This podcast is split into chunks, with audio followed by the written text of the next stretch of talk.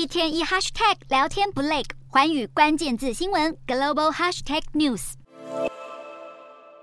英国保守党主席查哈威在二十九日被同党派出身的首相苏纳克正式解除政府职务，原因是在全球经济衰退、英国通膨严重、生活费高昂、人民痛苦不堪之际，身为保守党主席的查哈威却因为税务问题让政府当局成为众矢之的。苏纳克新任命的独立道德顾问马格诺斯调查发现，查哈威虽然在去年九月已经解决了因为迟缴税金而挨罚五百万英镑的税务问题，但他从七月开始就已在前首相强生手下担任财政大臣。不过，当时查哈威在申报部长利益冲突时，却没主动向政府机关透露这笔罚款。直到这个月被报社爆料，查哈威还曾威胁记者和一名税务顾问闭嘴，并扬言要控告他们诽谤。查哈威表示，税务机关已认定他的税务迟缴案件并非为了逃漏税而故意出错，只是即使如此，马格洛斯的报告仍然指出，查哈威的行为不诚实、不坦诚，不足为训。而苏纳克政府正面临数十年来最严重的通膨以及大规模的公部门罢工潮，又因为查哈威税务案和副首相拉布被控诉罢大林案，让当局政府的形象受到重创。民调显示，苏纳克政府将在明年大选大幅落后对手。因此，苏纳克决定直接开除查哈威，而非留点面子请他自行辞职。可以看出，这件事情对英国当局政府来说事关重大。